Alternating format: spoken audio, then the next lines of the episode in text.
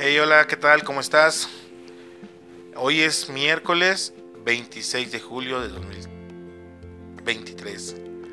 Estamos un día más aquí con nuestra Biblia. Vamos a, a leer y vamos a seguir aprendiendo. El día de ayer nos quedamos, bueno, terminamos el capítulo 6, pero pues esta historia de, de Noé y, la, y, la, y el arca sigue. Así que te invito a que vayas por tu Biblia y la abras para empezar juntos con esta lectura.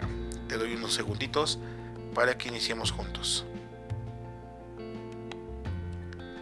Bueno, pues hoy vamos a leer Génesis 7. Como les digo, seguimos con la historia que narra acerca de, de Noé. Dice así. Entonces Dios le dijo a Noé, entre toda la gente de este tiempo he visto que tú eres el único hombre bueno. Por eso, entra en la casa flotante con toda tu familia. De todos los animales y aves que acepto como ofrenda, llévate contigo siete parejas, es decir, siete machos y siete hembras, para que sigan viviendo en la tierra. De los animales que no acepto como ofrenda, llévate solo una pareja. Dentro de una semana voy a hacer que llueva cuarenta días y cuarenta noches Así destruiré en este mundo todo lo que he creado. Y Noé siguió todas las instrucciones que Dios le dio. Comienza a llover. Siete días después, el agua estaba debajo de la tierra, comenzó a salir a la superficie y también comenzó a caer toda el agua del cielo. Todo esto duró 40 días y 40 noches.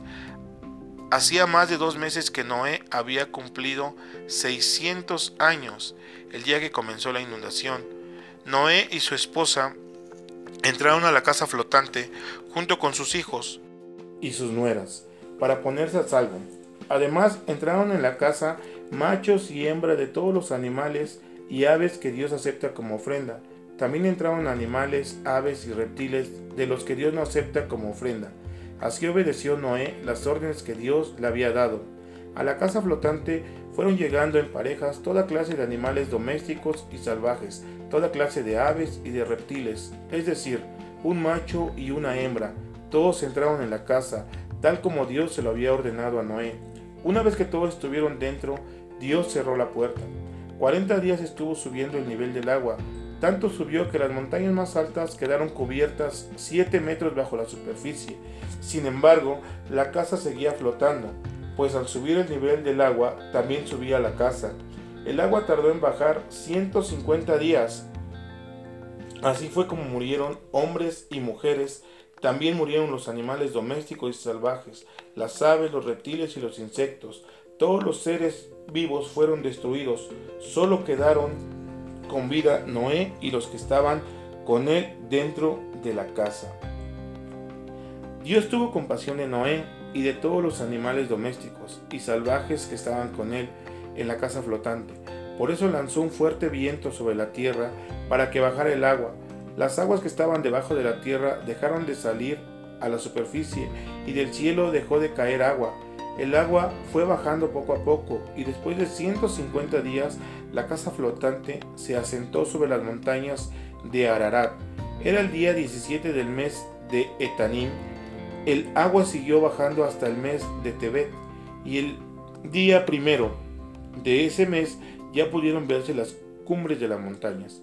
40 días después, Noé abrió la ventana de la casa y soltó un cuervo, el cual estuvo volando de un lado para otro pues no encontraba tierra seca donde pararse. Después Noé soltó una paloma para ver si ya el agua se había retirado, pero la paloma regresó a la casa flotante, pues no encontró dónde descansar.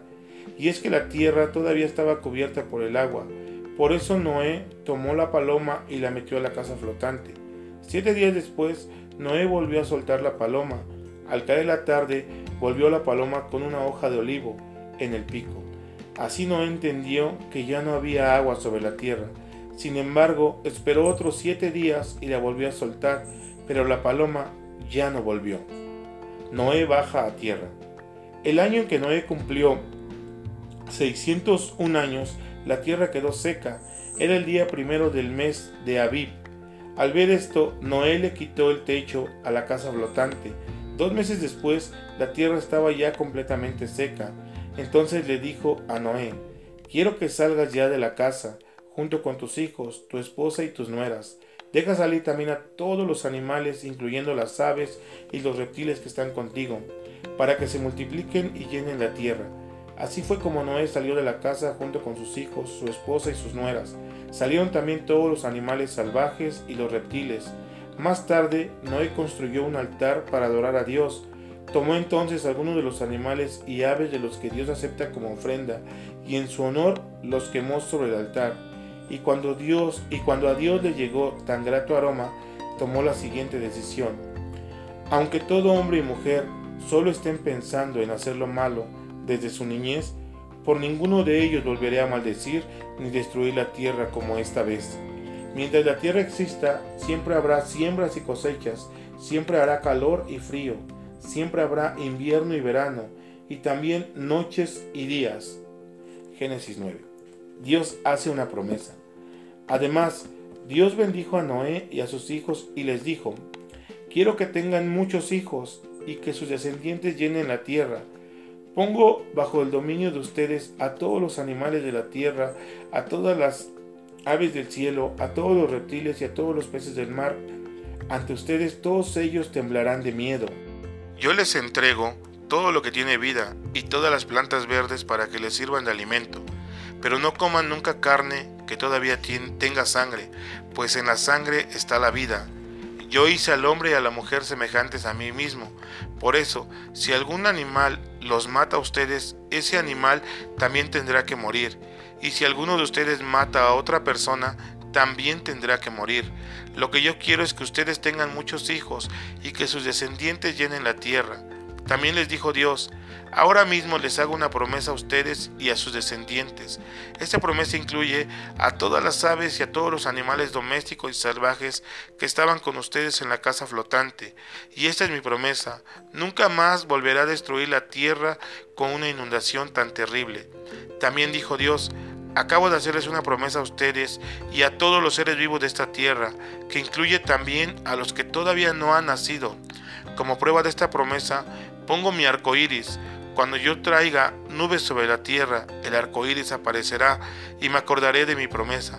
Jamás volverá a haber una inundación tan grande como para acabar con toda la vida. El arco iris es la señal de esta promesa. Los hijos de Noé. Los tres hijos de Noé que salieron con él de la casa flotante fueron Sem, Cam y Jafet. Cam tuvo un hijo llamado Canaán con los descendientes de los hijos de Noé volvió a poblarse toda la tierra. Noé era un hombre de campo y fue el primero en cultivar uvas. Un día bebió vino, se emborrachó y se quedó desnudo dentro de su tienda de campaña. Cuando Cam vio desnudo a su padre, salió corriendo a contárselo a sus dos hermanos. Recordemos que Cam es el antepasado de los cananitas. Entonces Sem y Jafet tomaron una manta para cubrir a su padre para no verlo desnudo, caminaron de espaldas llevando la manta y la dejaron caer sobre su padre.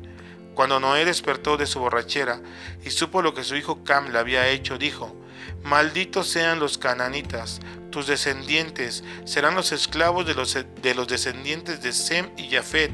Y dijo también, Bendito sea el Dios de Sem, los cananitas serán sus esclavos. Que Dios haga más grande el territorio de, de que viva Jafet en las tiendas de Sem, los cananitas serán sus esclavos. Después de la inundación, Noé vivió 350 años más, así que murió cuando tenía 950 años. Bueno, pues este ha sido la lectura de, de este día y pues como nos damos cuenta, lo que seguía contando la historia primero, ¿no? Del, del arca o la casa flotante, como dice aquí en esta traducción, que hizo Noé. Yo estoy seguro, ¿verdad?, de que Dios nunca se equivoca. Y por tal razón eligió a Noé, porque como dice su palabra, no, que vea en él que era un hombre honesto, un hombre correcto, un hombre justo. Por eso fue que decidió a él darle esta responsabilidad.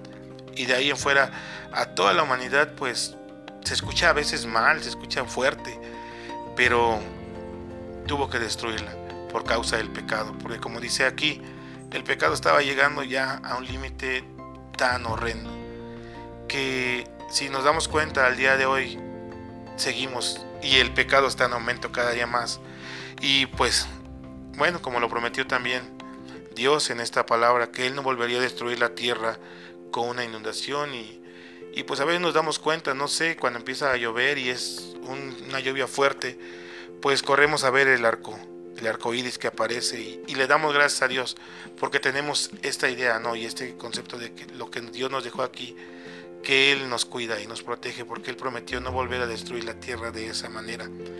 Pero nos damos cuenta también que el pecado está llegando a un límite extremo y no queremos que también Dios pues ya en este momento pueda también tomar una decisión donde nos vaya a, a destruir como humanidad, ¿no? Yo te invito a que pues no vivas en el pecado, sino que comiences a vivir conforme Dios quiere que vivamos y podamos ser unos cristianos modelo, ¿no? Que podamos empapar y que la gente que nos vea diga, wow, si hay un cambio en esta persona. Y pues yo siento que, que ese es como que el mensaje de lo que acabamos de leer, ¿no? Ya de ahí pues escuchamos sobre la descendencia de, de los hijos de Noé, ¿no? Y también sobre lo que hizo este Cam, ¿no? Que era al ver a su padre desnudo y todo, o sea, él lo tomó como una forma de juego, como una forma de burla, ¿no? Este, ya claro, leeremos mucho más adelante cuando dice, honra a tu padre y a tu madre, ¿no? Para que tus días pues sean buenos. Y lo que hizo este campo pues no, no fue nada correcto, ¿no? Y el cambio de sus otros hermanos, pues cuando él fue corriendo y les platicó lo que había visto, pues ellos tuvieron prudencia, ¿no? Y como dice la palabra, fueron caminando de espaldas con la manta en sus manos y así poder cubrir a su papá. Y yo creo que eso es también una gran enseñanza, ¿no? Que respetemos que a nuestros mayores, a, los adultos, ¿no? Que no lo tomemos como a juego y si en algún momento ves algo que está así como que tú lo tomes como chiste, como no, date cuenta que todo, todo es juzgado por Dios. Así que bueno, es la lectura del día de hoy. Que Dios te bendiga mucho. Te voy a dejar, ya sabes, con Alondra para que ella pues siga leyendo este libro de Salmos que también es un libro muy, muy increíble. Va, que Dios te bendiga muchísimo. Bueno, pues hoy toca leer el libro de Salmos en su capítulo 3. Y este, bueno, este salmo tiene como título Confiando en Dios. Es un salmo de David que lo compuso cuando estaba huyendo de su hijo Absalón. Dios mío, son muchos mis enemigos, son muchos los que me atacan, son muchos los que me dicen que tú no vas a salvarme. Solo tú, Dios mío, me proteges como un escudo y con tu poder me das nueva vida. A gritos te llamo y desde tu templo me respondes. Yo me acuesto y me duermo y vuelvo a despertar porque tú vigilas mi sueño. No me asustan los muchos enemigos que me tienen acorralado. Dios mío, levántate y ponme a salvo. Rómpeles la cara a mis enemigos Rómpeles los dientes a los malvados. Dios mío, solo tú puedes salvarme. Bendice a tu pueblo. Bueno, pues esta ha sido la lectura del día 3. Hoy es 26 de julio del 2023, es miércoles. Pues, eh, como te lo he dicho muchas veces, ¿no? Que muchas gracias porque estás escuchando pues esto no, yo sé que a lo mejor, pues muchas veces hemos leído la palabra de Dios y dicen algunas personas, no, pues yo también lo puedo hacer. Sí, todos lo podemos hacer, pero a veces también así con una ayuda o entre amigos o entre familiares, créeme que es muy padre aprender más de Dios. Así que no me queda otra más que decirte gracias por escucharnos y que Dios te bendiga mucho. Nos estamos escuchando el día de mañana con un nuevo episodio y pues Dios te bendiga. Chao.